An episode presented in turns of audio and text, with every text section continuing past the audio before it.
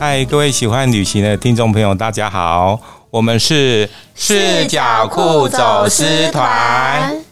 欢迎大家又准时的加入我们走私的行列哦。让我们一起来跨越人生边界，用不同的视角探索世界。那今天我们同样来介绍一下我们的团员哦。那我是喜欢欧洲漫游的 Daniel，我是喜欢亲子自助旅行的 Grace。我是喜欢环岛旅行的明杰，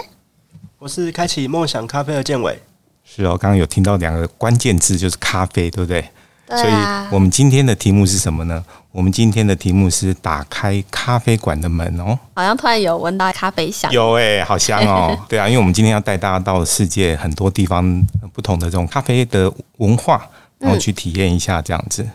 那明姐有没有听过非常经典一句话，叫做“我不在咖啡馆，就是在往咖啡馆的路上有哎、这句话好像还蛮有名”？的，对，好像用在很多的这个呃广告当中哈、或者是咖啡店里面。咖啡店很喜欢用这句话，然后大家可能还把它应用在很多不同的这种场景里面这样子。嗯，对，那其实你知道这句话是源自于谁讲的吗？很常听到，但是不知道是谁说的。对，然后因为有很多转述嘛，哈，但是其实它最源头是来自于维也纳哈，有一位作家哦，他叫做这个艾德伯格。嗯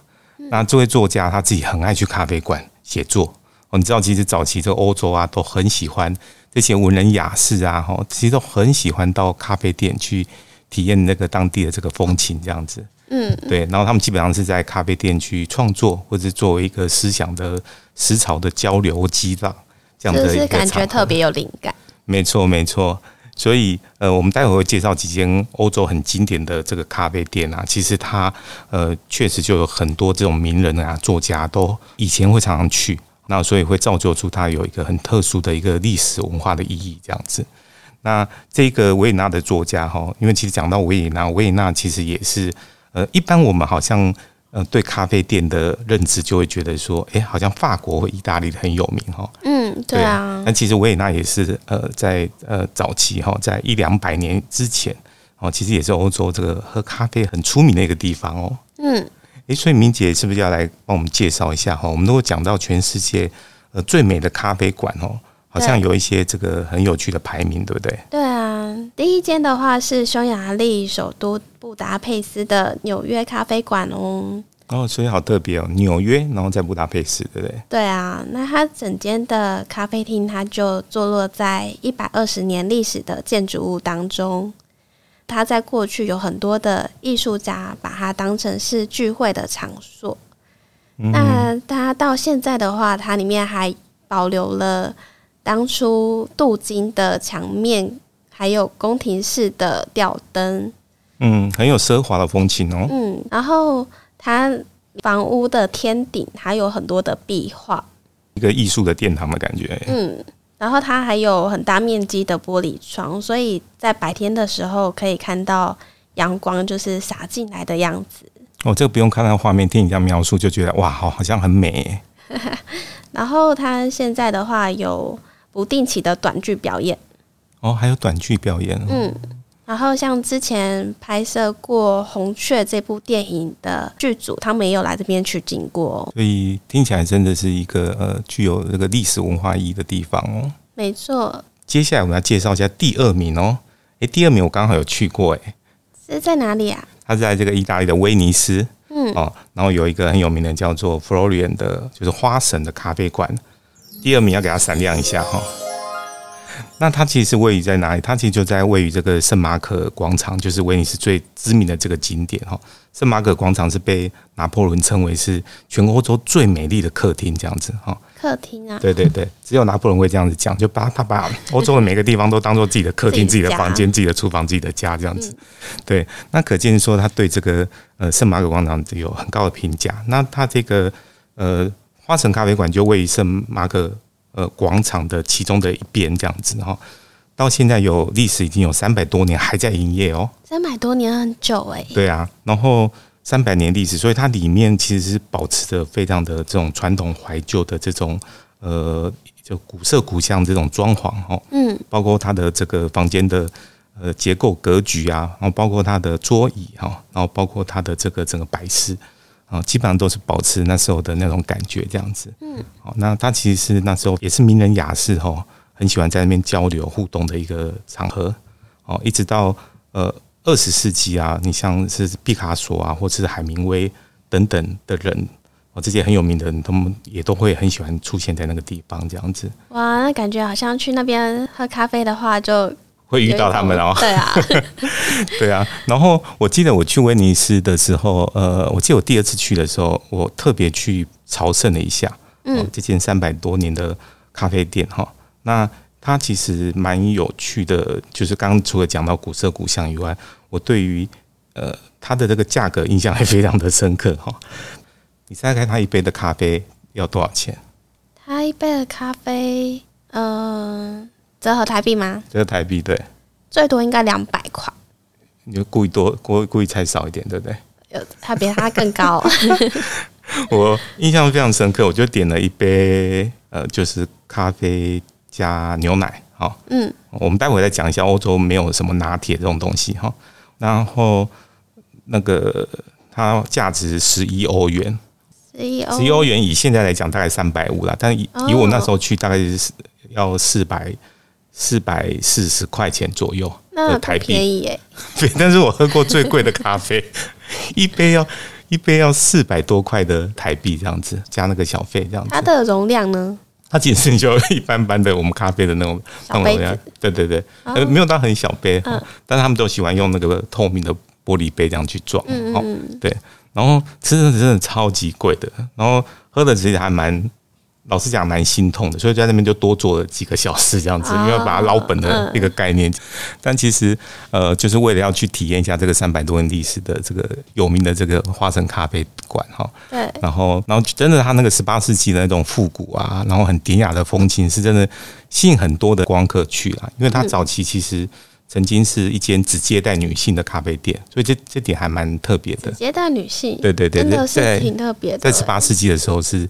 也、算是还蛮先进的哈、嗯对对对，这样的一个概念。然后，不过后来我对于这个价咖啡的价钱，我就慢慢比较释怀了。对啊，毕竟你跟一些著名的画家 可能坐在同一个位置喝过咖嗯啡，有可能，有可能。而且我我其实觉得最关键的，可能是因为我觉得我为什么没办法理解那个咖啡的味道，好像不止那个价钱。我觉得可能是贫穷限制了我的想象力，这样。嗯嗯，所以我可能呃以后我要。用这种比较呃有钱人的方式去想象这样的一个呃一个咖啡的这种价值，这样子，嗯，对。然后，诶，所以明姐，你知道其实花城在台湾也喝得到吗？它不是一间咖啡馆的名字吗？对啊，其实他后前几年被新呃被某大百货公司引进来台湾了，所以现在在台北哇跟台中的某个百货公司里面是喝得到这个这个意大利的这家咖啡那它的价格呢？啊。其实我没有去过台湾的这店哦，但是我、我今天早上特别查一下，它的价格还蛮合理的，一杯 espresso 一百六十块台币。啊，那好像就亲民多了。对，它引进来台湾其实是亲民多，它的热巧克力是两百二十块，嗯，还 OK。对，那当然它的甜点或者是一些呃其他的呃餐饮是比较贵一点哈，对但是如果以咖啡跟饮料来讲，其实这个价钱还 OK。嗯，但是我觉得后来我在查资料的时候发现，哎、以后说不定有可能大家去威尼斯喝不到这个花花生咖啡了。为什么？因为他去年遇到疫情的影响哦，花城咖啡在去年哈，他们这个全球营收少掉了八成，对也那就是很掉多嗯到哎、只剩百分之二十的营业额这样，所以他们很惨，就是现在在接收意大利政府的补助，哦，对，所以他们其实会觉得说啊，那个意大利威尼斯那边的这个民众就说啊，万一这个花城咖啡倒闭哈，嗯这个当地人其实不止失去了一杯咖啡哈，他其实更是失去了威尼斯的一部分这样子。对啊，好可惜哦。对啊，它其实花城咖啡，它曾经在前年的时候，它的营业额是破一千万欧元，所以那是很多哎、三这样差别超多的。非常惊人的，是三兆，对不对？是三兆多台币，哎，嗯对，你看一一家咖啡店卖咖啡，当然它是在全球啊，都都有一些这个一些分支嘛，吼，嗯所以这是非常非常惊人的这个营业额，这样子。对，对，所以这个是花城咖啡还蛮有趣的一个故事，以后可能不知道台湾可能还喝得到吧？ 对啊，那这个是第二名的部分。没错。那明杰要来介绍一下我们的第三名，我们的第三名是维也纳的中央咖啡馆。哦，中央咖啡馆也是非常有名对的。啊，它超过一百五十年的历史哦。嗯哼，对，那它也是坐落在历史悠久的宫殿当中，自十九世纪以来就成为知识分子重要出现的场合。那像莫扎特啊，还有贝多芬、舒伯特，他们也都曾经在这间咖啡馆出没过。嗯，你讲出没好像神出鬼没的感觉， 是要去做坏事吗？ 对，中央嗯中央咖啡馆一样是就是呃，这个欧洲很有名的艺术家哈，或者科学家、作家都很爱去的地方。对，没错，那诶、我其实没有去里面消费过了，但是去过维也纳的人一定都会去那边朝圣哦。与其说它是一家咖啡店，它其实更更应该说它是一家餐厅这样子。嗯，我记得它的挑高很很高，然后里面的结构跟装潢非常的典雅跟漂亮。对，但是它就是因为它是可以用餐的地方哦，所以它的消费其实也非常非常的高。那时候。被贫穷所蒙蔽的我，就 也不敢进去里面消费，但就进去里面参观一下，嗯，拍了照片就就离开了，这样子。对，对他可以进去拍照片就出来。对他没有人，他没有他没有在管哎、然后我就进去拍了几张照片就离开。我本来想要找个地方坐下，嗯然后后来因为他实在是呃，这个跟待会我要介绍的巴黎的几个知名的咖啡店一样，就是他已经忙到。没有空理你就对了，他一看就知道你是观光哦太客忙这样子了，哎对，所以生意后来很好，生意是好到就对他没有时间招呼你，那所以后来本来找个位置坐下，后来看一看，想说算了， 就因为里面其实还蛮嘈杂的，嗯，那所以后来我还是到这个呃，就是到那种小巷子里面去找一家没有什么人的咖啡店坐下来，这样子，嗯，就感觉会更特别这样子。对。诶，那第四名呢？第四名是位于捷克布拉格的帝国咖啡馆，在十九世纪的后期，就是在捷克布拉格这边有开了很多间的大型咖啡厅，但是他们在二战时期的时候，很多间咖啡厅都被摧毁，但是这一间咖啡厅它很幸运的被留下来了。哦，好险！对，那它现在的话，就是它也是里面有很多华丽的装饰。对，像它的天花板上面有马赛克的瓷砖拼贴出来很漂亮的图腾，还有它的象牙立柱，哦就会带来很多的奢华感。嗯嗯嗯嗯嗯，所以听起来几家咖啡店就是有几个比较特别。第一个它有历史，然后第二个嗯它装潢可能很奢华典雅哦，嗯然后第三个就是很多文人雅士都喜欢去的地方，这样对子。啊，因为它历史很悠久，从很久以前，然后到现在，就是咖啡厅可能都是让这一些人会觉得可以有很多灵感，或者是呃有很多交流的地方。对啊，所以大家其实进去喝的不是咖啡哦，喝的是一种这种思想的这种文化的交流，这样子。对，没错。那最后一个第五名的话是法国巴黎的和平咖啡馆。是这家也很有名哦。对啊，因为它其实对面就是巴黎歌剧院，嗯它哼，这两间的建筑都是由同一个建筑师设计出来的。嗯哼哼，对，那同时这一间咖啡馆呢，它也是法国的法定古迹。嗯哇，也嗯是一定也很有年代了哈、哦。对啊，那它的话就是也是有很多华丽的装饰，有华丽的天花板，然后镀金的墙壁跟大理石桌，墙面和天花板都有壁画跟浮雕。嗯嗯嗯，嗯，哇，听起来就好美哈、哦。对啊，那所以虽然我们其实现在还没办法这么快哈、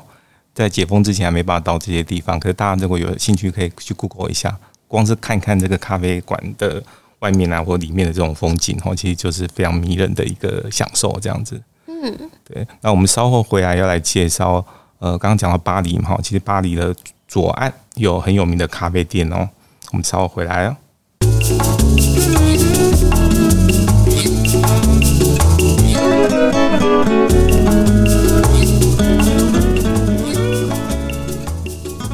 欢迎回到视角库走私团。那我们今天的主题是什么呢？今天是打开咖啡馆的门，对不对？嗯，所以我们要介绍这个世界各国的呃有趣的、好出名的这些咖啡馆哦。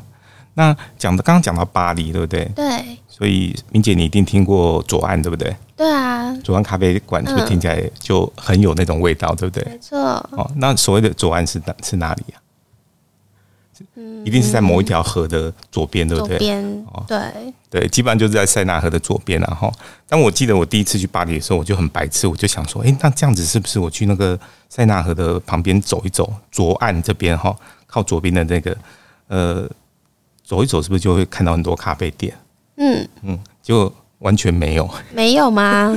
它为什么叫这个名字呢？它其实，在左边左岸没有错，但是它离那个岸边是实在是有很有一段距离这样子。哦，对，那它其实咖啡厅大部分都集中在巴黎的第六区，叫做圣日耳曼区这一区这样子。那这一区其实也有很多这个、呃、当地的算是大学哦，然后有很多大学生哦，然后有很多这个真的有很多这种咖啡店哦。那咖啡店就是有一些是很有名的，像观光客很知道的，就是我待会要介绍的双手跟花神。我、哦、这个花神跟刚刚威威尼斯的花神是同一个名字哈、它是连锁吗哎、？ 不是，它其实不是同同一家，可是它名字刚好是一一然样后的这它样哦是子。刚好对，都但他们都很爱用花神，这只是一个用那个意大利文，一个用法文这样子。哦，对，那这一区就哎、如果你对这种观光客的这种咖啡店比较没兴趣，你也可以去去探探访，就有很多这种独立的咖啡店，嗯，哦，也很特别这样子。那我要介绍一下观光客哦，一定会去，至少会去拍照哈、去打卡的这个双手跟花城这两间咖啡店。那这两间咖啡店有什么特别呢？这两间咖啡店也都很有历史哈、那我先介绍一下双手，他们他们其实两家店非常的近，就嗯就隔一条街而已，所以你一定可以同时去逛这两家咖啡店这样子。那它同样也都有卖餐，所以呃，就是很多人会去喝咖啡，然后或者是吃点点心或者用餐这样子哈。但是它特别的倒不是它的咖啡或者餐，我记得我第一次去这个呃双手的时候哈，大概是二十年前了哈。那那时候我还不太喝咖啡，所以我那时候去点的是点了一杯热巧克力。嗯呃，明杰，你有喝过很好喝的热巧克力吗？嗯，好像还还好对不对欸对啊，因为你我们一般喝的热巧克力都是这个用可可粉泡的嘛。嗯，没错，那在我第一次在法国，在巴黎的双手喝的，第一次喝到这种热巧克力是用巧克力片去融化的那种热巧克力，哇我为它是之在你惊艳面。前融化吗哎、？没有，它是热好以后给我们的。其实台湾现在也啊喝得到，有少数一些店是喝得到这种热巧克力的。感觉很特别，它非常浓厚、浓非常浓、浓烈，因为它整个就是巧克力片去融化的，哦嗯所以它不是用可可粉这样加水泡对的。对，那所以它通常它都不会太便宜。像现在如果在法国喝大概一杯至少要八欧元左右，哎，所以刚才说的那个巧克力片融化，它有加水吗？诶，好像没有。那你要趁它热的时候喝、哎，它它其实真的是非常，它端上来的时候很浓，然后而且它一定会给给你一杯冰开水，哦，因为配你着会喝到 浓到会觉得说我需我需要用加一点水来来帮助我哇喝喝这个东西。很特别对，但是我喝过那种热巧克力之后，我就再也不喝用可可粉那个 泡的那种热巧克力 了。对，但是没有，这只是一个插曲，因为我们今天要介绍的是咖啡馆哈。但是、对啊，呃，法国是真的有很多咖啡馆都几乎都有卖这种热巧克力，哦包括嗯啊、我刚刚讲的某大百货公司引进来的那个威尼斯的花神咖啡店也有热巧克力，哦，对，这也是也是他们的经典之那一。他们引进来的也是用我我猜，我看它的价位应该也是用真正用巧克巧克力力片嗯去融化的这样子，对，就不是用可可粉泡的这样子，对，因为那个价钱实在差差太多，喝起嗯来口感也差太多。对，那所以这是我记得我去双手第一次，然后后来我后来又去过巴黎几次哈，那我就通常不会再进去里面用餐哈，因为它现在就基本上变成一个观光客，而且是很多亚洲人会在那边，包括日本人或者是这个呃中国大陆的人，然后会在那边去打卡的一个地方。其实现在变得很商业化这样子，嗯，可是我们必须要认识一下它的历史，其实它其实是呃很有这个在巴黎，在法国是很有这个文学跟知识的地位的哦。那它所以刚刚讲到说，譬如说像诶海明威的很会泡诶、他一下又去威尼斯，然后一下又来巴黎，对，包括海明威啊、毕卡索啊，或者是。像大家知道的那个存在主义的，像沙特啊，或者西蒙波娃这些人哈，包还包括现代艺术之父塞尚哦，那他们都很爱去这家咖啡店，所以呃，这个你到那边去，你就很容易还可以坐在他们这些呃名人他们坐过的位置上，嗯我去想象一下他们在那边是怎么样去想想出什么存在主义，或者是去怎么样去创作他们的这个文学或艺术作品的哈。那可是很有趣的是说，你知道为什么双手咖啡馆它叫双手吗？它的英文名称是什么？呃，就是木偶。你不要考我那个字，我也不会念。 它其实是法文啊，它其实那个是法文，嗯它其实是应该是两个刀两个雕像的意思，然哦后两个雕像木，木偶的雕像那。个手就是雕像的意思。对对对，其实是个老人的雕像。嗯，哎、他其实是两个中国老人，清朝的那个老人的雕像，然后他们就哇放在那个柱子上的的高处，这样子，一一男一女这样子很。特别、欸。对，其实老实讲，对我觉得很恐 怖。 我觉得超恐怖，你就看到两个清朝的的老人家，一个一男一女，然后坐在那边。嗯，哦，这是两尊清中国的清朝人物的木雕这样子。然后所以你就会觉得说，哎、好诡异哦。当然，这个也可能有反映出说，呃，这家双手咖啡馆它早期其实不是在卖咖啡的，哦，哎这样就稍微可以理解了。对，因为他那时候在卖世界各地的一些这个布料啊，或中国的丝绸、哦，所以他们跟中国这边有做生意，所以好像是呃中国的这个所谓的有点像代理商哈、哦，经销商哈、哦，好像是他们送他还是对类似这样子的，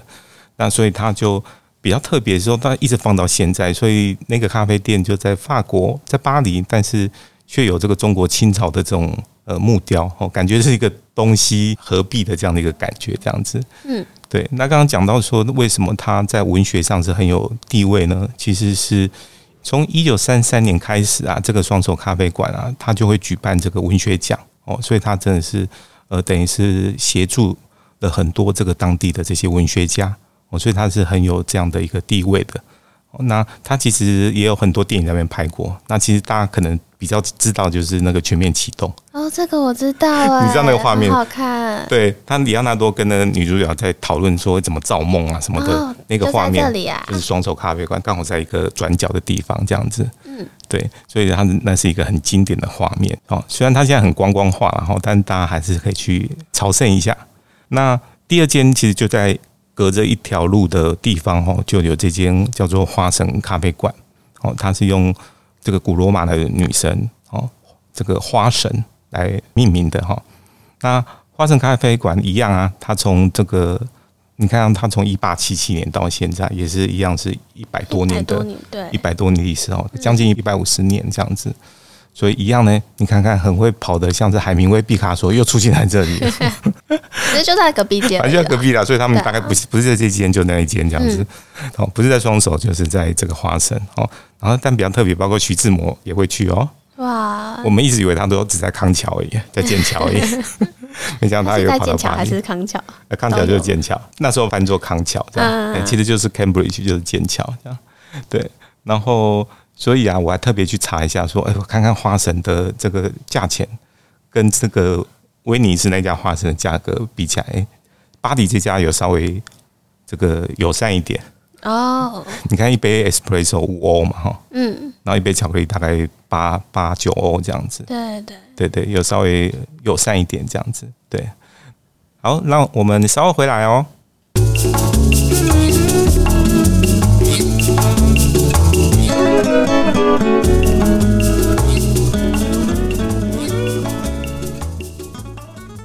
今天非常开心能够请到这个建伟来当我们的特别来宾。大家好，我是开启梦想咖啡的建伟。那他刚刚有谈到他是开启咖啡圆梦之旅，这怎么说呢？我自己本身还蛮喜欢喝咖啡，是哦，我也很喜欢喝咖啡诶。因为在我过去我也是喝咖啡，但是我是喝拿铁咖啡。对，那是是因缘机会之下，然后到了一间咖啡厅。那我只是觉得咖啡的一个名字很棒，叫天空之城。我只是把它点来喝看看，就有发现有一种不一样的一个感觉。原来咖啡也可以做单品的啦，对因为我过去都是喝拿铁。那后来怎么会这个一头这么专心的投入咖啡的这个专业呢？刚好家人在国外有在从事这一块，然后因为疫情的关系，原本他是在跟其他国家在合作，哦，是对，哦因为国外的一个疫情啊非常非常严重，那嗯，那是这次的，就因缘际会 来到了台湾，那嗯刚好我又在台湾，那就毅然决然地接下这一份伟大的使命。嗯，所以刚刚谈到就是说，是因为家人的关系，所以是因为父亲吗？是因为爸爸吗？对，我因为我爸爸是华侨，对对哦是哪里哪个国家的华他侨？是那个中南美洲的萨尔瓦多。哦，萨尔瓦多。对对对，哦，那您有去过萨尔瓦多吗？目前还没。是对，哦对，未来当然有机会的话，是也现在也因为疫情也没有办法是啊去。那刚刚建伟有提到说，是您的家人就从事这个咖啡的这个事业，所以是您的父亲吗？对啊，是我亲生父亲。然后听说有跟他有一段很特别的一个呃故事，您是在几年前的时候，好像五六年前才见到自己的亲生父亲吗？对啊，第一次，对，第一次就真的很巧，小时候都没有见过他，完全因为我从小到大就没有父亲这个名词，第一次见到他的感觉是什么？就 嗯，就怎么跟我长得那么像， 对所以就确定一定是父子就对了。是啊是啊，有一种既亲切又陌生的感觉吗？嗯，因为毕竟他也没有去接触到我过去的一些成长背景呢、啊嗯对对，因为他在我很小的时候就跟我妈妈离婚了，嗯，所以小时候你就是单亲，是然后是妈妈哦是照顾你，是然后是，一直在五年前，大概是你二十五岁的时候，对啊，然后才第一次见到自己的亲生父亲，是啊，是一种既亲切然后又陌生的感觉。那经过这五年的相处下来，有什么不一样的感觉吗？嗯，会觉得我跟他的成长背景差很多啦。嗯，对对对，所以又又崇拜他，然后我很崇拜，非常崇拜。嗯，可以感觉你非常的崇拜他，然后也因为这个咖啡而跟他有了更亲密的一个连结，所以咖啡对你来讲是有着不一样的感情。就很很强烈的一种使命感嘛。嗯，然后听说你为了这个咖啡，你在很短的时间之内拜访过超过一百家的咖啡店。是啊， 当时一头热啦。嗯，对，在我身边没有任何人脉的时候，我就只能这样。所以是一个热忱，然后想要告诉爸爸对咖啡的这个这个感情，就像你对爸爸的感情一样。是啊，就每一次的拜访，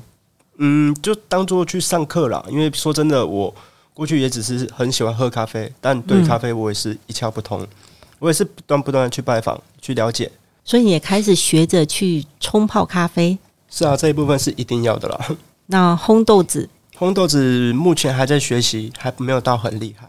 哦所以就等于是整个这个咖啡的一条龙的服务，确实啊，因为我隔行如隔山呢、就必须要放下身段去做学习。所以原先爸爸的这个咖啡事业，他没有来到台湾的时候，他是在别的国家嘛，基本上是都在意大利，都在意大利，对对对，所以已经在意大利那边。嗯，卖差不多五六年了吧，七八年了。哦，所以你们的咖啡是来自哪个庄园？我们是来自那个萨尔瓦多，位于一个省叫做尤华阿的一个产地。是可以说说这个产地的咖啡有什么特别的地方可以吗啊？因为我们咖啡主要产地是在位于中南美洲的一个国家叫萨尔瓦多。那这个地方呢，它会有一座活火山，它平均每三年会爆发一次，哦，每三年会爆发一次，对对对对那每次爆发都会有大量的一个火山灰，咖啡豆的产地就在是火山旁边而已。哦所以它每次这么巧爆发的时候，它会去覆盖一层的火山灰，去酝酿着咖啡树的一个成长。嗯，对，所以我们每一颗咖啡豆都有丰富的矿物质。所以就是因为那个活火山每三年爆发一次，是是是，嗯，所以就会有一个非常丰富的矿物质，然后它的香味听说也有非常特别很 的，特别。非常特别，是是所以一定要品尝过才知道。是啊，哎，所以对台湾的、哎、喜欢喝咖啡的人来讲，这也是一个哎新的一个品种吗？嗯，这个品种很久了，只是在这个品种它是非常古老，因为以现嗯在目前科科技的一个技术来讲的话，都已经研发了好几代。是对对对，那我们是这个品种，我简单介绍一下这个品种好了。我们这个品种是阿拉比卡的铁皮卡，嗯，因为这个铁皮卡在萨尔瓦多已经算是绝种了啦，哦，对听说它是原生种，原对生不对？种，对对对对，嗯，所以它对于那种叶锈病的这种抵抗非常非常的差，是，对，有时候所以它的产量每年非非常非常的少，没有什么经济价值，所以它也是有机栽种的一个原生种。是对，所以之前可能就是在还没有引进来台湾的时候，我们是不容易能够品尝到它的风味。好像比较有名的什么曼特林啊，是还有蓝山啊，嗯这些都是蝶皮卡的品种，因为它都是在咖啡界来讲的话，都是非常 top 的。嗯，所以你自己在喝这个咖啡的时候，有什么觉得可以诶、让喜欢喝咖啡的人有什么建议吗？嗯，我是觉得可以先从浅焙慢慢喝啦，因为我们浅焙它的酸味是黑醋栗的酸，然后中间味道会带一点干可可的苦，哦，是对对，它哦，尾韵又会回甘。嗯，对我是觉得一有一个非常层次感非常非常丰富啊了，是哦，我自己也对对蛮对喜欢喝浅焙的咖啡，是是因为是，它的果香会比较浓郁一些。啊，哎、然后如果对于喜欢喝比较口味比较浓的朋友，你会建议他嗯，可以尝试中焙看看。中焙咖对，啡因？为我们中焙它是会苦，但是不会是是那种可可可可雅的那种苦，就大家都还可以接受，它会带一点微酸。嗯，对，那中培它烘出来的味道会带一点小小的一种樱桃酸啊呐、所以你讲到说它也会有一种浓浓的那个什么泥什么泥味，哦，那种那个是因为火山灰的关系啊。 哼，对对对，是，所以是很特别的风味。是啊，很特别，非常特别，对嗯就跟萨尔瓦多跟夏威夷而已，原本剩下的国家比较少。是哈，对，好，那我们稍后再回来，我们视角库走私团。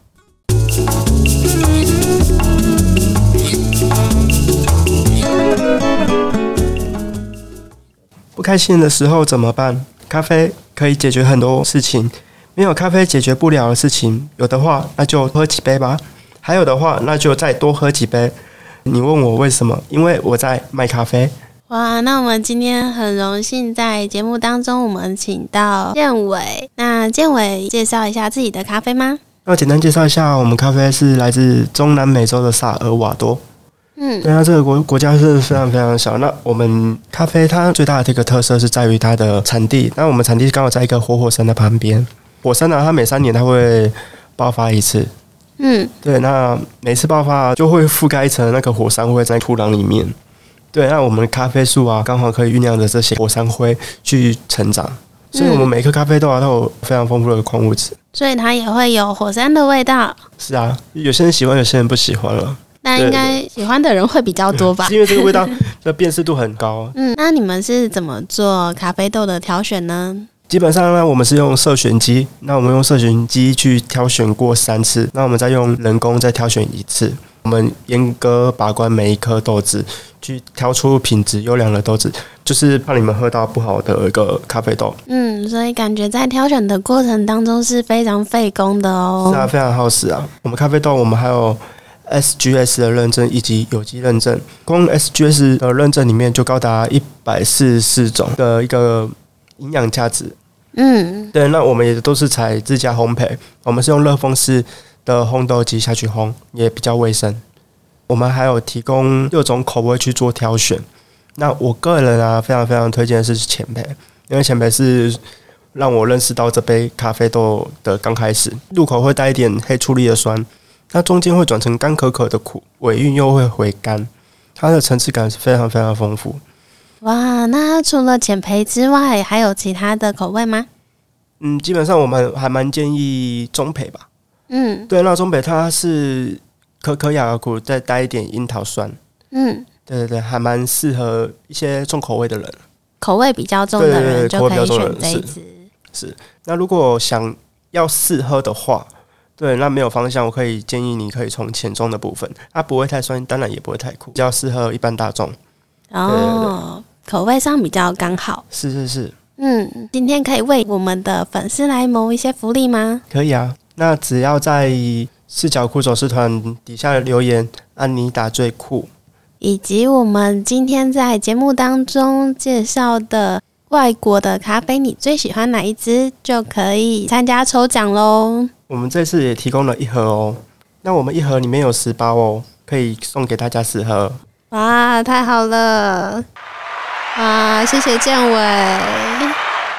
大家如果对建伟的咖啡有兴趣的话，都欢迎在脸书上面搜寻安妮达咖啡批发。另外，如果要参加抽奖的话，欢迎在脸书上面搜寻酷旅行，留下今天的关键字“安妮达咖啡最酷”以及你今天在节目当中最喜欢哪一个国家的咖啡哦？